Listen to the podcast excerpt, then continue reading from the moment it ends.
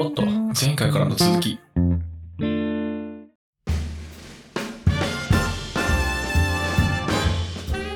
正当なルートだというふうに考えられていましたは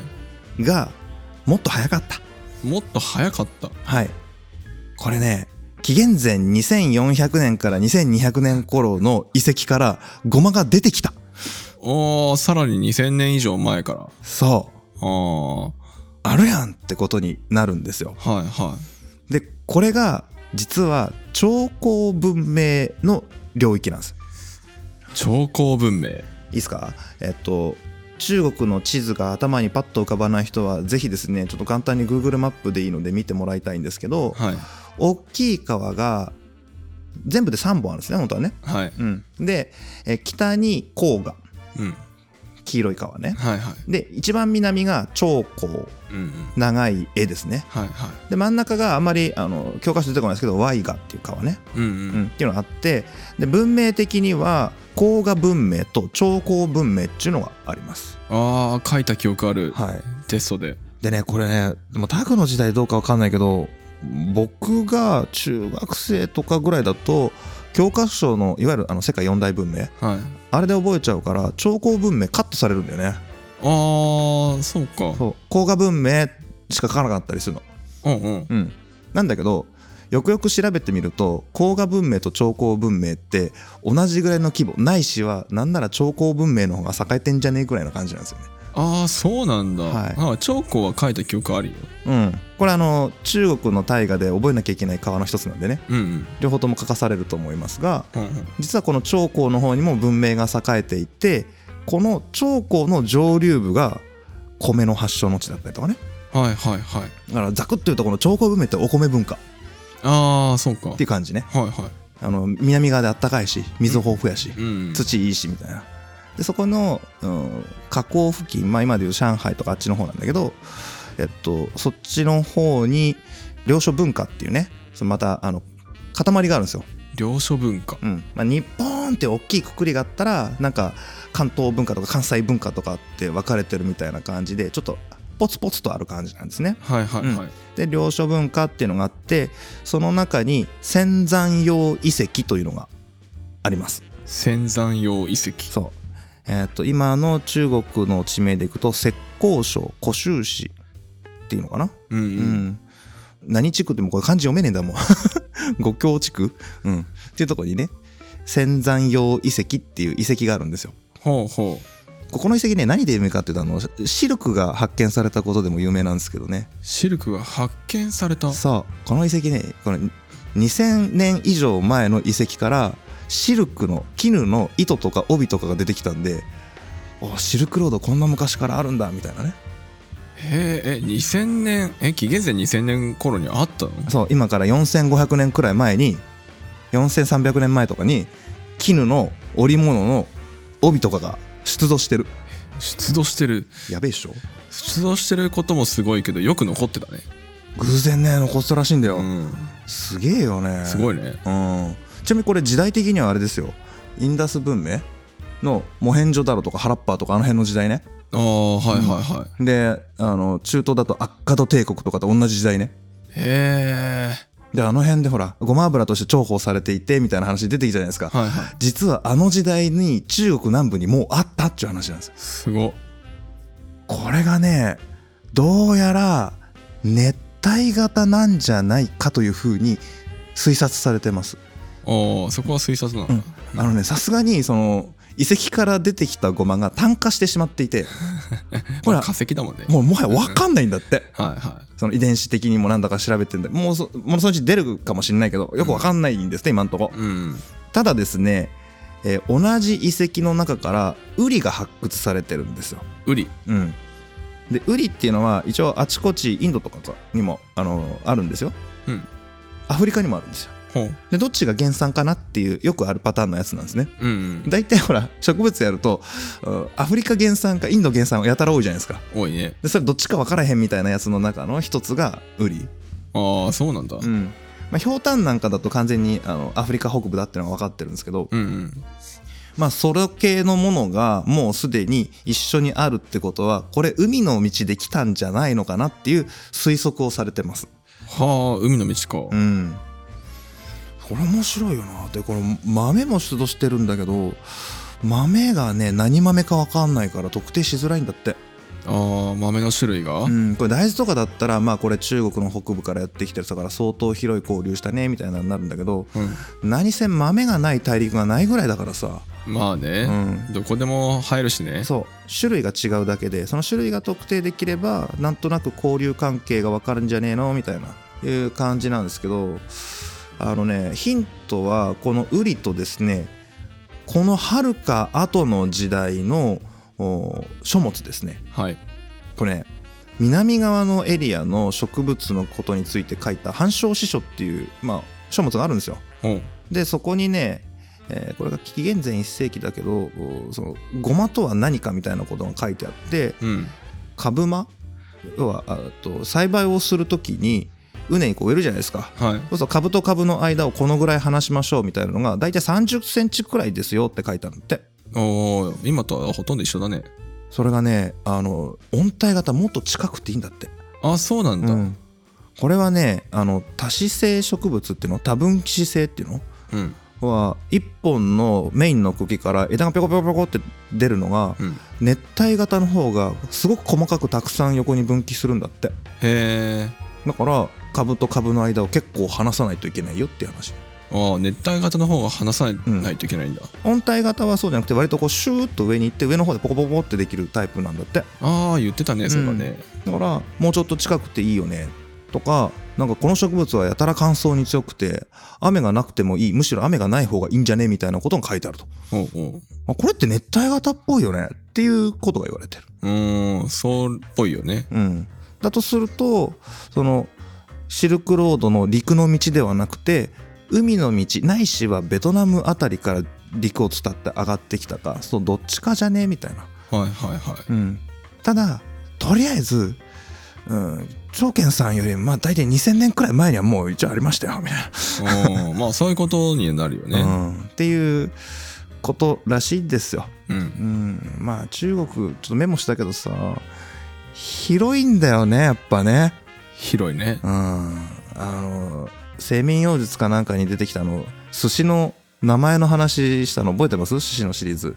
寿司の名前、うん、分かんない方あの寿司シリーズの第1話かな2話かその辺りでお話をしてるんですけどうん、 「さ」と「し」の字がごっちゃになっちゃったよねみたいなあああったね、これは魚と塩だけのものと魚と米と塩で漬け込んだものが文字と実物がクロスしてしまったりとかは「いさ」と「し」は同じものであるって言っちゃったりとかしてるわけだよねうんう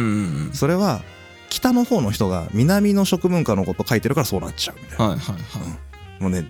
次優秀な学者さんでもそういうことになっちゃうんで、まあ、ごまがあったかどうかわかんないみたいなのがあっても、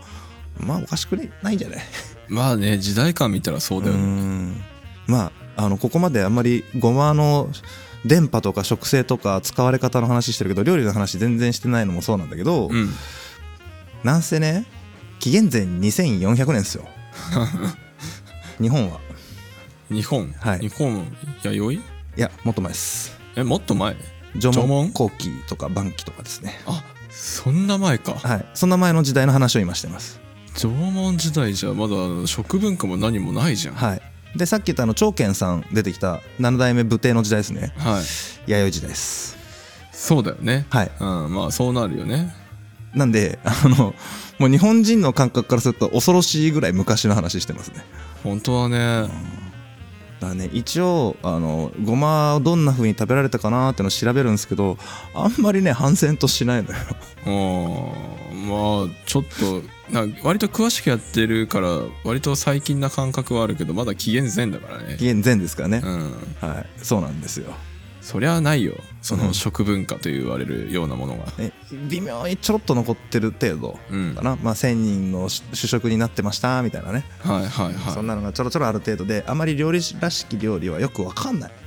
そうだね、うんきっとさっき出てきたあの長健さんがうん持ってきたものうん、食材多分名前はイメージできるけど、うんうん多分当時の品物見たら多分イメージと全然違うものがあるんだと思うよ。うーんかもうねんこれちょっと今回はちゃんと明確にならなかったので割愛しましたけどはい、うんごまという名前がどうして変わったのかとかねうんうんその流れの中でいやこの当時ごまと言っていたものは現代のごまではないっていう学者さんがいたりとかねうーんまあ浅飲みと誤解をしたんじゃないかとかまあいろいろ言われてるんですよはいはいはいいやそんなことはないごまはごまだとこれは黒ごまだとかいろいろ言われてるんですよねまあまあそうまあそんな感じになっちゃうよねそうなんですうよん、ややこしいことにねあの長剣が伝えた時代から最初の文字記録になってくるうセミン王子術とかねうんうんその辺りになってくると一応また「ごま」って書いてあるんですよ正しくもう書いてはあるん「だ、うん、ごま」という文字が出てくるんですよ反証師匠も「ごま」と書いてあるんですよはあでもこの反証書もすごいよね紀元前1世紀頃のさ書物がさ文字で残ってるっていうまあね中国ですからさすがそこは中国だよね中華すすごいなと思いますようん、うんけどまああの信憑性まで確認できるほど資料がないそうですうん多分あの拾い集めきれてないんだと思いますよまあ多すぎて多広すぎて広すぎて、大変だと思いますこの時代はうんだと思う、不思議だなと思うのがね、うんその清民妖術とか藩商師匠くらいまでの、まあ、前漢時代とか漢帝国時代まではだいたい「ゴマ」って書いてあるんですようんその後の時代になるとなんか急に「ジーマ」って変わるんですよねんんジーマ「ジーマ」マジで敵のお客のジーマーじ違う違う違うそなんか違うあのドクターストーンが浮かんできちゃう違う違うそうじゃなドくクタースてトーン今ちょっとせあ セカンドシリーズやってるからさあそうかあーちょっとそのジーマーが出てきちゃうっんああのメンタリストじゃあじゃあもうどんどんどっか行くからたじゃ乗っちゃうからさあのジジマの話ねジンマとかジーマとか俺日本語読みどうやってしていいか分かんないし中国語発音できないんだけどあうん漢字で書くとゴマの「語が「こ」じゃなくて「芝」に変わるんですよ。芝うん芝うんうんうん芝浜の芝はい芝生の芝芝生の芝、うんなんで俺芝浜って楽かよ 芝浜で出てきちゃって俺もどうかと思うけど今日例えがよくねえなまあいいや、えっと、その芝に朝と書いて「ジマ」って日本語だとねカタカナ読みが「ジマ」とか「チマ」とかって朝なんだ、うんまああの方はああそうかその駒ゴマの間ね間が朝だから、ね、あそっか間はそこは変わんないんだうん。それがね、なんか、そうだな、五個十六国時代、うんうん、魏晋南北朝時代の間にぐしゃっと変わるみたいなね。はいはいはいあの、今、五個十六国時代とか、それを包含している魏晋南北朝って、今回あんまりしないですけど、うん中国史を勉強してる中で一番めんどくさいとこ。それいつなのうんと三国志の後。三国志の後は何年頃なのうんとね、漢帝国が滅びるのが何年だっけな。漢帝国じゃあが。漢帝国のは終わってその後の話そう西暦で言うとね184年の黄金の乱から戦乱のように移っていくって言われてるのでだいたい200年頃くらいがうんざくっと三国志かなうんうんうん、いわゆる義合色の。はいはいはいはいで、えー最後そのごちゃごちゃの時代が終わって隋という国が中国を再統一するのが589年なんでああはいはい360年間くらいがぐっちゃぐちゃの時代なんですよ。ああじゃあ平安京よりちょっと前ぐらいもっともっと前、えーっと奈良時代とか古墳時代とか、まだ奈良か奈良以前かな589年とうんうんこのあの三国志から始まるって隋まで行く間が隋が奈良かあじゃあ飛鳥時代だわうんああ飛鳥時代遣隋使の隋やからまあざっくりでいいんだけどさその、どのぐらいの間までに変換が起こったのかなと思ってそうこの間のねどこで変わったのかいまいちよくわかんないんだけど書物が飛び飛びなんでああそういうことうね、んだから北魏という国ができたところでなってるから300年頃には芝に変わってたああはいはい、うん、よくわかんないねみたいな感じなんですよただもっとずっと後の中国の学者さんがそのごまの広がり栽培についてちょっと詳しく調べて言及をしてるのでうんそこから類推するしかないなっていう感じなんですねはあうんで一応いろいろ文献飛び飛びで読んだんだけどあと物類相関誌っていう本があってこれ書いてるのは祖食さんあの有名な祖食さんなんだよ有名なのうん、宋という時代の国宋帝国宋代宋って思い覚えてます日本でいうと鎌倉時代ね、はいうん、あの日宋貿易の宋ねああはいはい、うんそうねその時代の学者さんで超有名な祖職別名祖東馬さんトンポーロの語源元になってるあトンポーロのくだりどっかで聞いたね豆腐のくだりで言ってますねああはいはいはい、はこのソトーバさんが、えー物類相関史っていう書物を残していてでここに、えー、ゴマについての言及が割と詳しいですへえなんか前漢時代くらいまではゴマと呼ばれていたよそれがジーマだよみたいなこと書いてますねうーんで紀元前1世紀頃までですねだからもう長慶のちょっと後ぐらいですねうんこのぐらいの時代は特に太古流域から中元までで栽培されてましたでこの太古流域っていうのは長江の河口近辺のことですはいはいはいで、えー中元っていうのは中原って書いて中元って言うんですけど、うん中国の中央部ね、うん、と長江と黄河の間とかもう Y が近辺とかあの辺のことですおーおーおーまあセンターまでちょっとありましたよっていう感じなんですよはいはいでそこからえーどんどんどんどん広がっていってでその5個16国時代の終わり頃になるともうかなり広域まで来て大体中華の全域まで来てますと。うんうんうんでこの宋の時代まで来るともう漢帝国の半島を通り越えて今の中華人民共和国レベルのところまでゴマは広がりましたっていうようなことが書いてある。へえ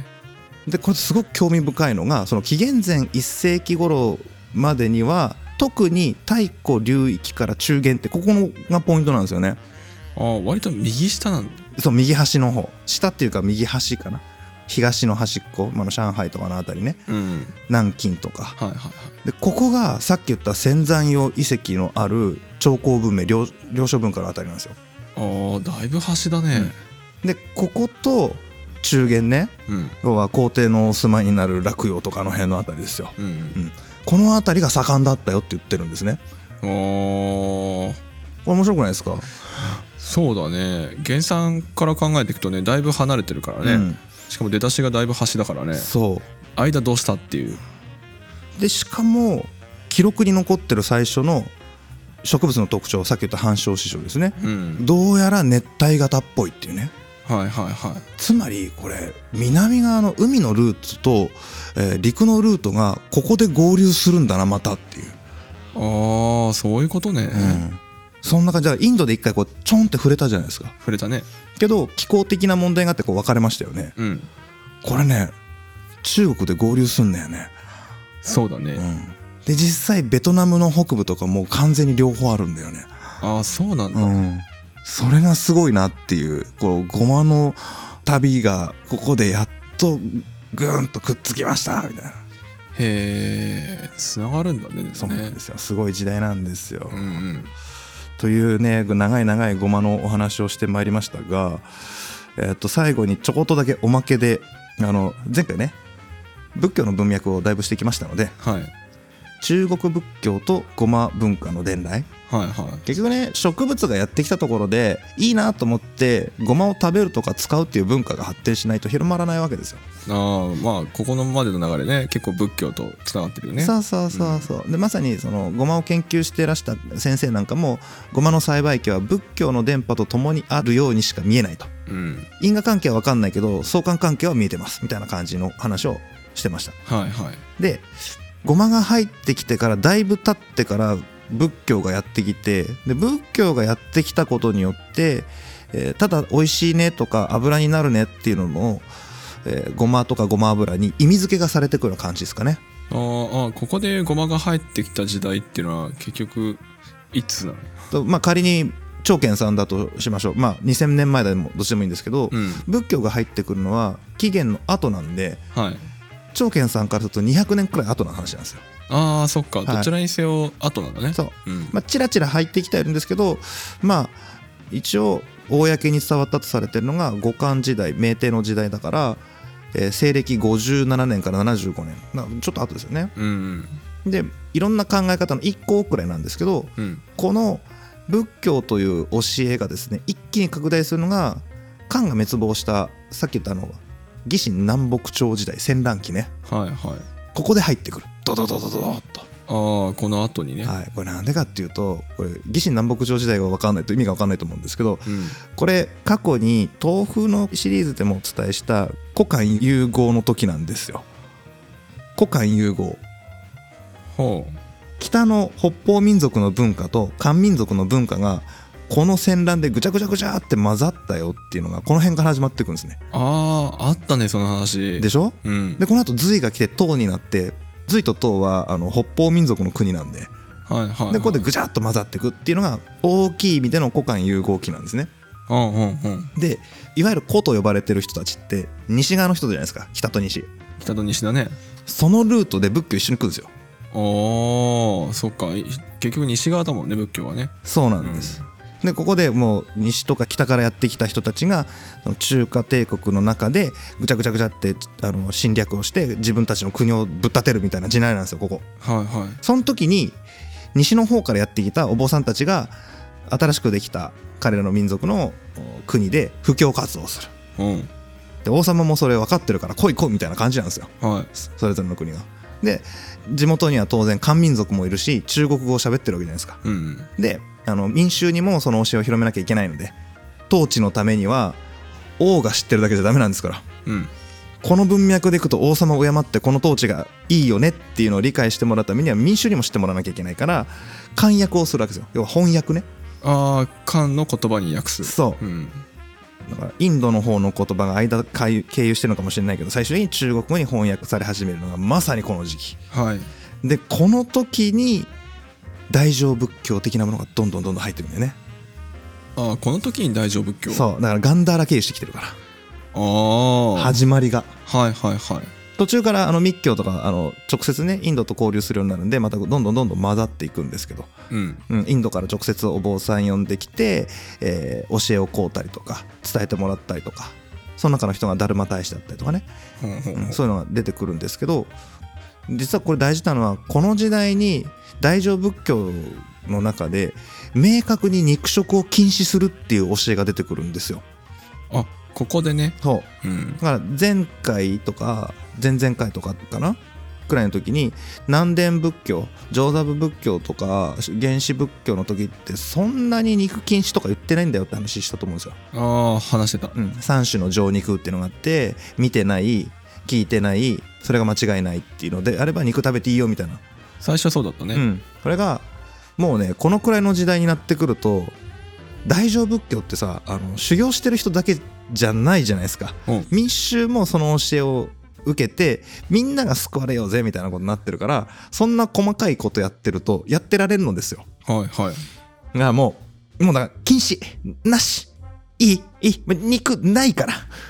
ーまあ明確に、うん分かりやすくねそうまあ本当はすげえ細かいステップがあって厳密に言うとちゃんとあの哲学的思想があってそこにたどり着くんだけど、うんざっくり言うととりあえずもう明確に肉食ダメよねっていうふうに協定に書かれるようになるんですよ。ああそうなんだ、うん、でそのえー系譜を受けた国である隋が国を統一してそれを引き継いだ唐の時代になるともう完全にその体制出来上がるわけですよね。うんうんで唐のなんかは三教保護して儒教と、えー道教と、えー仏教この3つをちゃんと三つどもえで保護して国のあの哲学としてやりましょうねみたいなそんな時代になってくるはいはいはいちょでこの時代に空海とかが行くんだよねああこの時代なんだそう空海行くのだって唐だから遣唐使だからねああ遣唐使ね最澄とか、うんうんもっとその前にもたくさんいるけどね安倍の仲間郎とか、安倍の仲間郎、うんちょっとその辺話し出すと止まんないからやめるけど、今回だいぶ多いからうね、ん、でこのぐらいになってくるとその儒教の文脈だったりとか、えーガンダラでこうひ拾ってきた輪廻の概念だったりとかがあってうんあ儒教ってさざっくり言うとあの親や先祖を大切にしようぜっていうのが基本にあるわけじゃない。ああはいはいあるねね、うんあの年をやめなさいっていうのもその影響だよね、まあ、日本にあるけど。うんうんあのそういう教えがありますと。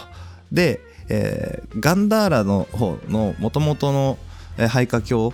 ゾロアスタ教なんかだとこの輪廻転生するよねみたいな話あったと思うんですけどあああったねそれもあの人間界の他にも展開があったり畜生道があったりとかなんかいろんな道があってその中をぐるぐるぐるぐる輪廻してますよみたいな話だったと思うんですね。はいはいこれ大事なのは陸道なので6つの世界を輪廻するわけですよ。あります陸道うん、ろ6つの道ねうんうん人間道とかね天天道とかね畜生道とかガキ道とか地獄道とかっていうのがあるわけじゃないですかはいこの中を生まれ変わってどんどんどんどん同じなんだ違うせ道の中で行ったり要は前世はあなた何ですかああなたは前世も人間ですか天界にいましたか、えー獣でしたか地獄にいましたかみたいな話なんだよねはいはだから私が死んだら次何に輪廻するか分かんないってなってるんですよいうーんうんで下脱すればもう悟り開いちゃえばもう別格のねあの仏さんの世界に行くんだけどそうじゃない人たちはもうぐるぐる回るわけじゃないですかはいはいはいあのお父さんお母さんおじいちゃんおばあちゃんひいおじいちゃんおばあちゃんみんな敬いなさいという儒教の世界にうん目の前にいるこの豚さんはもしかしてワンチャン俺のひいひいじいちゃんかもしんねえな食えねえよね、ああそうねうん、だから仏教的な文脈もありうんゾラスター教的なものとか、えー儒教とか、まあ、他にも仙人とか道教とかいろんなこう考え方があってうんぐちゃーって混ざった結果民衆も食えんってなんだよねま、なんか混ざりすぎてなんだろうそれぞれのルールを押し付けたらてかまとめたらがんじがらめで何もできないみたいうな、んうん、でもちろんねあの全員が肉食わなくなったわけじゃないんだけどはい、そういう思想が確立した時代なんですよ、ああそうなんだ、うん、だからその唐が終わった後にまた五代十国時代ってまたぐちゃって言った戦乱の時代が来てちょうどまたあの豆腐が出てくる頃ねこの頃ねうんうんうんで、えーまた北方民族とみんな身がぐちゃぐちゃってなってで宋という国がこれは漢民族によってできてみたいな感じなんだけどうんはいまたねこの時代面白いことにね農業技術がクソほど上がる時なんだよほう五代十国からこの宋っていう時代ね千年後だ日本で言ったら、えー平安末期から鎌倉時代くらいねはいはむちゃくちゃ農業技術が上がるで古漢融合はさらに加速するで、えー漢民族は久しぶりに中華を統一するわけじゃない、いああそうだねね、数百年間ずっと他の民族にやられてたからうんうんで漢民族のプライド爆発するわけですよほうちなみにこの時にあの三国志演義という物語が書かれるああ三国志演義ってこの時代なんだそうあの劉備玄徳を主人公にして諸葛孔明がいたりとかはいはいはい要は主主役が蜀じゃないですかあれああそうか食なんだねあれでこの蜀という国がん義語蜀だ蜀蜀だねこの蜀という国のこの劉一族要は劉じゃないですかうんこれ漢民族の末裔ってことになってるんですよ要は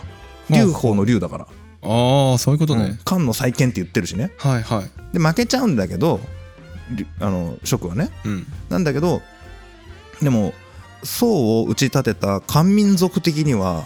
主役はやっぱ漢民族であってほしいじゃないうんということであの正史三国志ってあるんですよ別にちゃんと、うーんもっと数百年前に書かれたやつがうんうんそれこそあの義神南北朝時代に書かれてるんだけどそれとは別に宋代にいわゆる今日本人がよく知ってる三国志演義が書かれるのうーんこれ漫画でもあるけどねあの横山光輝さんの三国志ね、はいはいはい、うんあれが、えー三国志演義ああその違いがあるんだそ演技の方はちょっとこうドラマチックだよねドラマチックで主役を変えてある職にああはいはいで元々の正史三国志は誰が主役かうん義の曹操ああそうなんだうね、ん、あの「蒼天航路」って漫画あるじゃん知らない俺もちゃんと読んでないんだけど、名前しか知らん、うん、あれの主人公は曹操へえなんでそっちは正史三国志を元に作られた漫画なんでうんうんうんでここの年代ギャップがうんどのぐらいなんだろうえ1000年くらいギャップあるのかな千年違うなあれ1000年弱くらいかな800年とか違うのかなあそうなんちょだっと年数忘れちゃったけどなんか結構離れてるんですよへえだからそのぐらい元々の正史三国志を三国志演義にして漢民族すげえって言いたくなるぐらい漢民族と農業技術とかがもうボワーって盛り上がった時代なのね。はいはいはでこの時にあの朱子学の祖である朱熹とかが出てきていうんでこの精進物いいよねっていう風になってくる。おおでめちゃくちゃその精進的な、うん、なんだろう菜食主義までいかないけどまあ日本人わかるもんね日本人のよく言うあの菜食主義的なねなんだろう精進料理的な文脈の食文化が確立していく時代なんですよ。うーんここが実はごま栽培の最盛期がやってくる時代なんだよね。おここからねはい、うんこのタイミングで学者さんの推測ですけど計算していくとどうやらごまの栽培量世界ナンバーワンになったっぽい、中国がはい、へえでこのごま栽培量世界ナンバーワンが陥落するのが、うん、と平成くらい割と最近だねずーっとごまねさすごい作ってへえるだから日本人にとってごまイコール中国のイメージがあるほうほうほうで栽培量的にもそうだしこの栽培量が最大になったその時というのがうんいわゆる禅宗というね日本で言ったら臨済宗曹洞宗大幕宗というねうん禅宗ありますよね、はいあれが入ってくる時代感でもあるんですよああそうなんだね、な何せあの曹洞宗の道元禅師は、えー宋に留学してますからねおうまさにこの時代なんですよああそうなんだね、はそうなんですよ そうだ けに俺拾わなかったのにずっと今タコも自分でそうなんだねって言ったから、 うんまあまあそうなんですよね他に出てこなかったんだよむむ毎回やんだよねこれ層が出てくるとね そんなやってないよあそっか まあまたこれが出てきて、まあ、何の話か分かんないえっ、と精進料理的なものが確立していく時代イコールんごまの栽培が最盛期を迎えるうんごま油も多用されてしかも庶民に流通するようにじゃ徐々になってくるうんうんお寺なんかめっちゃ使うわけはいでここで登場してくるのがごま豆腐とかねああやっと料理なんだああいうのが出てくるももちろんその前からあるんだけどごま餅とかごま団子的なものとかもうバンバンごまを作った料理がその精進料理の文脈からもいっぱい出てくるし、うん庶民の中からも使われるようになってくるみたいなああじゃあまあごまが伝わった後うにゃうにゃとこうごま栽培はしてたけどうんちゃんとその仏教が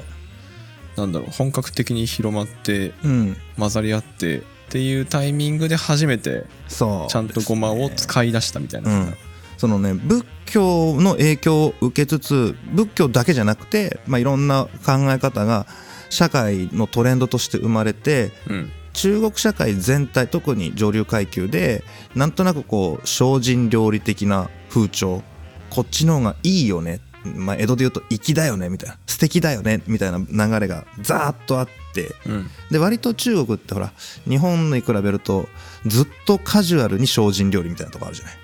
もうほうほうあるんですよ健康にいいよねとかこっちのがあの上流階級とか上品な人間はこうだよねみたいなのがイコール精進と結びついてるうんうんうんこれあのインドのカーストともちょっとリンクするとこありますよねああそうね、うん確かに上位の人たちはそんな肉が肉肉なんてそそんなもの食べませんよみたいなあーまあそれはベースに仏教の考え方が入ってるから入ね、ってるからね、うんでそれがやっぱり中国にやっていた時に中国の元々の習慣と融合した結果同じ現象が起きましたうんでそれがさらに発展して禅宗というものが出てきて強化されましたうんで精進料理的なものが知と技術の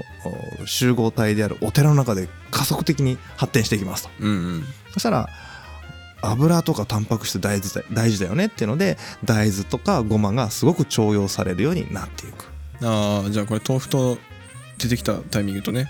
まさにかぶってくるんだねその言葉を待っていました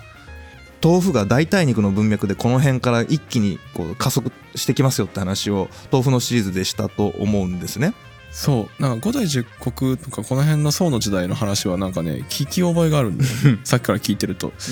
結構ごっつり話したんでねこれねうん、うんあのただあの俺にとってほぼ初めての中国史みたい なところだからさそうかそうあのあんまり覚えてないないんだけどあの2回目かね今ねそうですね中国史のねこの辺の時代、はい豆腐が出てきたことによってはいあのやっと結びついた感じ、うんうん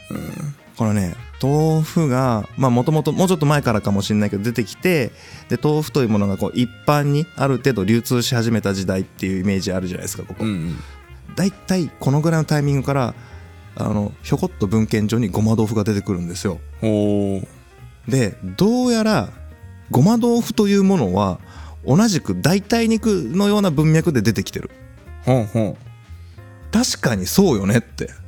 まあそうね確かに肉には油が必要だもんねうん、油とタンパク質ですからうんうんね大豆を絞ったものを固めた豆腐とあのごま油とくずを練り込んで固めたごま豆腐うんこのタイミングで出るんすよ本当にあの肉模倣してるというか真似てるよね、はいでこれちょっとまだあのエビデンスしっかり追っかけきれてないんですけど、うんえー料理の大爆酒のね、えー大爆料理不茶料理の文脈をちょろっと読むとやっぱりねそうやって書いてある、あ書いてあるの、一説によるるとレベルですけどねうんうん、ごま豆腐はその代替肉精進料理の代替肉としての文脈で出てきましたというような説明もありましたああそうかしかもまあちょっといずれやるけどクズ自体クズの根っこ自体がうん人の本草教の文脈のあのなんつうの異色同源的な ねはいはいはい中国漢方の世界でもうその紀元前のあたりでクズの根っこは体にいいってことになってるんでほだから葛根湯が今でもあるわけでしょうはいはいはいクズの根のお湯ですからあれああそうだね、でそれとあの1,000人が常食としていたというぐらいのごまうん、これを掛け合わせて肉の代わりにするなんて贅沢な確かにねしかもめちゃくちゃ手間かかるし、うんうんというような感じで、えー精進料理そして禅宗と融合してこれが日本に食文化として渡ってくる、はあやっとつながってきたね、うん、という感じなんですね。そうなんだそしたら今までのその豆腐と日本料理、はい、豆腐シリーズと日本料理シリーズはうん割とあのこっち側側の文脈空白のまま来たんだねそうですねそうあの今だ今けやったけど世界地図と時間の、まあ、例えば縦軸と横軸みたいなのがあったとしたらうんそれをあの立体的なパズルをちょっとずつはめてる感じなんですよね。うんうんうんである瞬間あそこでつながるとかうんうんあそこしほわ真っ白い地図だったのにあいいあそういうことだったのっていう、まあ、今回まさにねそうだね、うん今まで触れてこなかったインドと か東南アジアとかうんアホほどやってるからね。そうななんとなく今までこうあそんな感じで来たんだって流してきたところうんが今回だったね、そうねなんかちょっとあのまだシリーズ終わってないのにこんなとこで言うのもなんですが。うん、今回ごまさらっとやるつもりだったんですよ毎度のことながら気持ちはね気持ちはねでかなり現行的にはカットしていて、うん落とした分を限定公開で話しているにもかかわらずサポーターコミュニティでうん流しているにもかかわらず話しきれないぐらい落としてるじゃないですか、落としてるね、うんでもなんでかボリュームが減らないんですよね、それ謎だよう、んって思ったら分かったうん、今まで通ってないところをやってるからだああはいはいはいはい、日本2度目とかヨーロッパ3度目とかそういうことやってればいいんだけどうん、あの全部1回目なんだよねそうだね、うんあの砂糖のシリーズは長かったけど、はいあの何回目かだからねそうなんだいですぶよ落としたもんねだからインドところは分かんないけどまあヨーロッパはちょっとやったよねみたいな感じだったじゃないですかうんこれなんかエジプト以前の話とかって今回初 だし、そうねあーインドの上あたりのね、うんあのごごちゃごちゃっとしたところうん、全く触れてこなかったからねそうなんですよそうなんですよだから今回のゴマのシリーズであ2回目だなっていうのは、うん、イスラム圏ですね今中東のあたりの古代ねバビロニアとかあビールで出てきたねみたいなああそうねうん、うんそのまあ、ビ辺ール程度でねそうできたそうねそうで今回中国が豆腐の時にああああそこみたいな うんうんうんうんけど古代史が出てくるんでまた遺跡が出てく るんで、ね、また深掘りしてくねはいもうもうもう大丈夫ですよもう大丈夫です次から日本なんでやっとねまあ日本は何せあの聞いていただいてる方全員じゃないですけどうん聞いていただいてる方の多くは日本の人だと思うんで、そうだね、うん、大体う僕ん日本語喋ってそれ聞けてるからね、はいはい、うん、まあまあ大体大丈夫と思いますよそうね、うんまあ遺跡とか出てくるとパニックになるけど遺跡ね、うんまだ知らない遺跡いっぱいあるからねそうなのほんとちょっと雑談になっちゃうけどさ、うん日本はあの多いんですよ、縄文遺跡弥生遺跡古墳時代の遺跡とか結構いっぱいあるんですねああそうなんだ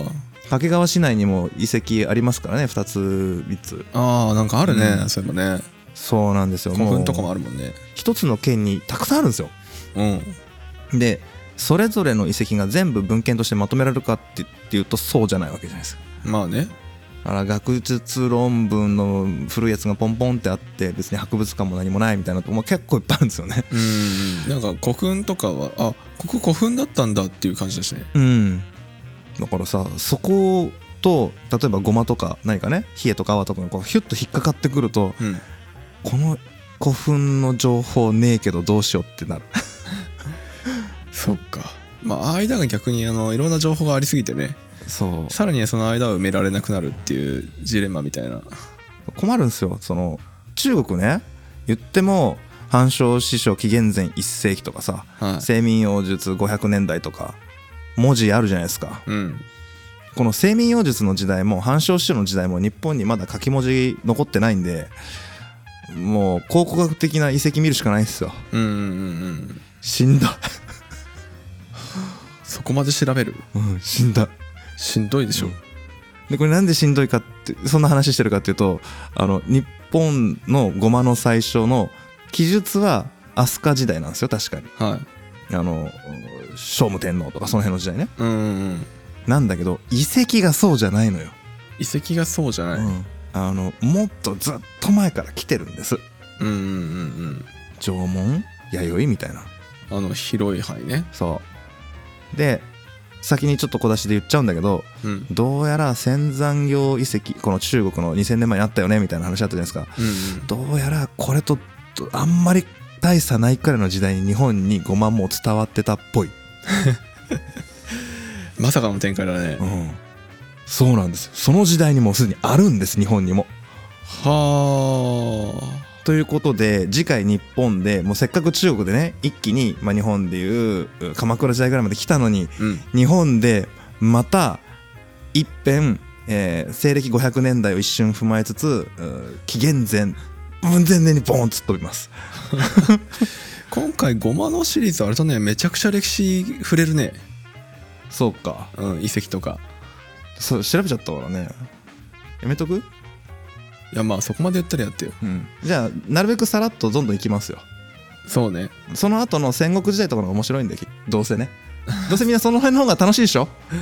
まあわかんないなんかどうだろう室町とかああまあね江戸とかの方が楽しいでしょそうだねうんじゃあそっちで頑張るよまだあの経済的な話まで来てないからね古すぎて時代がそうですねまだそんなに貨幣経済動いてないですねまだ王朝があってとか王様がいてとかてうん皇帝がいてみたいななね上から下にトップダウンみたいな時代ですからねすいませんねあの今今日の収録もしかしたらこれ二分割になるのか知らんけどうんあのとりあえず最後が西暦1200年頃でスタートが紀元前200年でで一瞬遺跡で紀元前2000年飛んでるんですげえ時代の幅ありますからね、あるねうん、まあ2000年以上の時代感を今やりましたねはい、はいなのでまあ日本もそこまでやらんけどまあそれなりに覚悟しといてください まあ同じぐらいってことはね伝わってきたのが同じぐらいの時代っていうことはそういうことになるよねはいあだあ間ないんで大丈夫です間は間はねあ間不明なんであー不明ね はいわかんないんであーまあはいまあそうね飛びますんで大丈夫です、はいいやもう一回豆腐のシリーズと日本料理のシリーズそうですねうんあの今ちょっと混乱してる方はもう一度聞いていただいたらいいんじゃないかな、はいと思いますでえーっと今日はそんなにこの後収録する時間がないんですけどうんえーっと拓郎には特別講義をしますこの特別講義ねはいめちゃくちゃハードよねいつも思うけど、あの番外編というか限定配信であの特別講義の様子は、えーサポーターコミュニティの限定でお話しますけどうん話す内容は秦の始皇帝から漢帝国のところうんそれから魏晋南北朝っていうね五胡十六国時代を含むあのぐっちゃーっとしたところは三国志から隋までのところい、うん、これをめちゃくちゃシンプルにザクッと30分くらいで30分でねいけると思うんで、はいあー詰め込もうかなっていうレクチャーをしようかなと思ってます、わかりました、うんそれが分かると今日の話があーそこみたいになると思うんでうん、いそうなるのかなと思ってますはいはいという ことで大丈夫か今日 マジで今まで以上に大丈夫かな、うん、大丈夫かなちょっと構成ミスったかなちょっと俺の中では混乱してる部分が多々あったけどはい、これ突っ込んだら進まねえと思ってうんだいぶスルーしましたんで、うんはいということで今回はこの辺で終わりたいと思います、はいありがとうございましたありがとうございました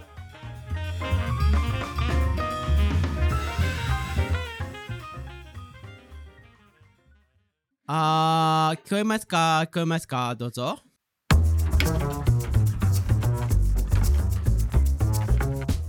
こんにちは。食べ物ラジオサポーターのブルルです。食べおろラジオでは活動を応援してくださるサポーターを現在募集しております皆様のサポーターの会費は無糖兄弟の本題や機材などに使わせていただいてます詳細は概要欄またはホームページをご覧くださいサポーターコミュニティでお待ちしてま